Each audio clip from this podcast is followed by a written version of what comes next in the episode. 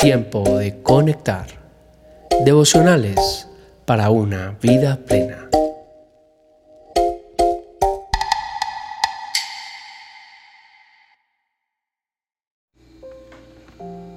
Tiempo de conectar. Marzo 3. El Dios que nos ayuda en la debilidad. En 2 Corintios 12, 6 leemos, si quisiera jactarme, no sería ningún necio al hacerlo porque estaría diciendo la verdad, pero no lo haré porque no quiero que nadie me atribuya méritos, más allá de lo que pueda verse en mi vida o oírse en mi mensaje, aun cuando he recibido de Dios revelaciones tan maravillosas. Así que para impedir que me volviera orgulloso, se me dio una espina en mi carne, un mensajero de Satanás, para atormentarme e impedirme que me volviera orgulloso. En tres ocasiones distintas le supliqué al Señor que me la quitara. Cada vez Él me dijo, mi gracia es todo lo que necesitas. Mi poder actúa mejor en la debilidad. Así que ahora me alegra jactarme en mis debilidades para que el poder de Cristo pueda actuar a través de mí. Es por esto que me deleito en mis debilidades y en los insultos, en privaciones, persecuciones y dificultades que sufro por Cristo, pues cuando soy débil, entonces soy fuerte. Todos pasamos por debilidades y existen situaciones donde Dios decide pasar un escáner espiritual y nos muestra todos nuestros defectos y nos sentimos vulnerables y débiles. También hay circunstancias que no podemos cambiar y nos sentimos frustrados. ¿Qué dices tú? Nadie sabe lo que estoy viviendo Déjame decirte que Dios sí sabe y está obrando en tu vida, pues Él te dice, mi gracia es todo lo que necesitas. Mi poder actúa en tu debilidad. No escondas tu debilidad porque es la mejor condición para ser fuerte en Dios. Todos tenemos áreas en las cuales somos débiles, áreas que nos limitan, nos frenan, y no nos dejan seguir avanzando. Quizás son áreas relacionadas con nuestro carácter, algunas actitudes o motivaciones incorrectas que nos detienen para alcanzar nuestro máximo potencial, pero Dios nos da la capacidad de controlar nuestras debilidades y no que nuestras debilidades nos controlen a nosotros. Muchas personas viven engañadas porque niegan sus problemas y se esconden de sus debilidades. Hay personas que están en vicios y no les gusta reconocer que tienen un problema. Otras saben que su debilidad es la inmoralidad y prefieren esconder su pecado. Muchas personas tienen problemas con la ira y el enojo y prefieren poner excusas y justificaciones para sus reacciones. Si tratamos de negar o justificar nuestras debilidades, nunca podremos ser libres de ellas. Otro error que solemos cometer es que identificamos nuestras debilidades, pero para sentirnos culpables. Tienen problemas de baja autoestima y lo único que hacen es sentirse mal al respecto.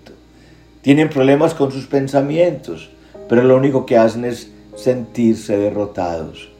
Tienen tentaciones sexuales, pero lo único que hacen es sentir remordimiento.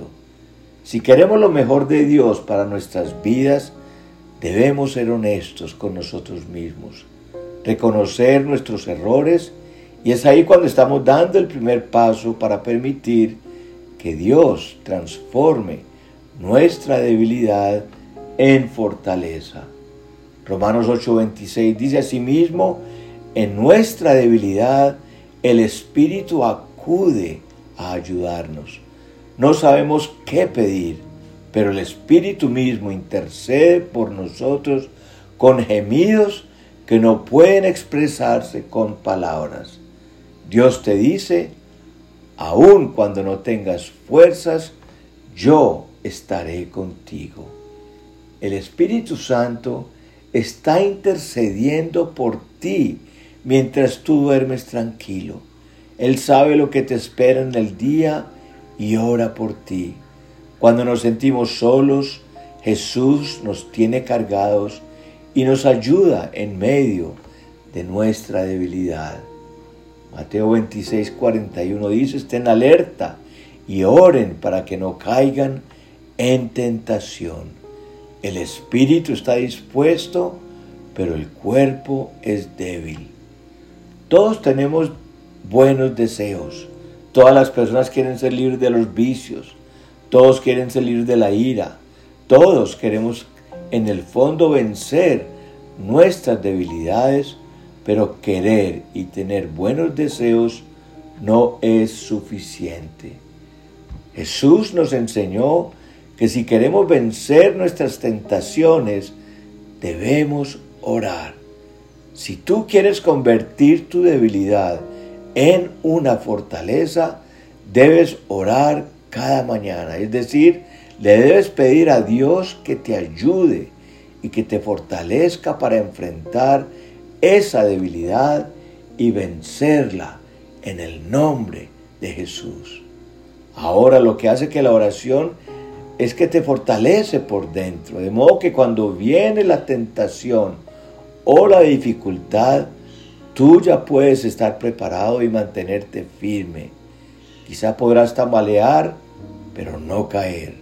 La oración fortalece nuestros músculos espirituales, nuestro hombre interior y nos prepara para resistir el día en que somos probados. Jesús nos dio ejemplo de esto cuando antes de enfrentar la cruz oró y le pidió ayuda a su Padre. Y la Biblia dice que un ángel vino y lo fortaleció. Yo me pregunto, si el mismo Señor Jesús necesitó orar para enfrentar la prueba, ¿cuánto más nosotros? 1 Samuel 36 dice, y David se angustió mucho porque el pueblo hablaba de apedrearlo, pues todo el pueblo estaba en amargura de alma, cada uno por sus hijos y por sus hijas. Mas David se fortaleció en Jehová su Dios. ¿Tú no sabes qué hacer? Fortalécete en Dios. Búscalo cada día como Padre, como amigo, como consolador no solo tú deseas fortalecerte en Dios, sino que Él quiere fortalecerte. Salmos 89, 21 dice, mi mano estará siempre con Él, mi brazo también lo fortalecerá. Nuestros problemas no son más grandes que nuestro Dios. No uses tus palabras para describir la situación Usa tus palabras para cambiar la situación.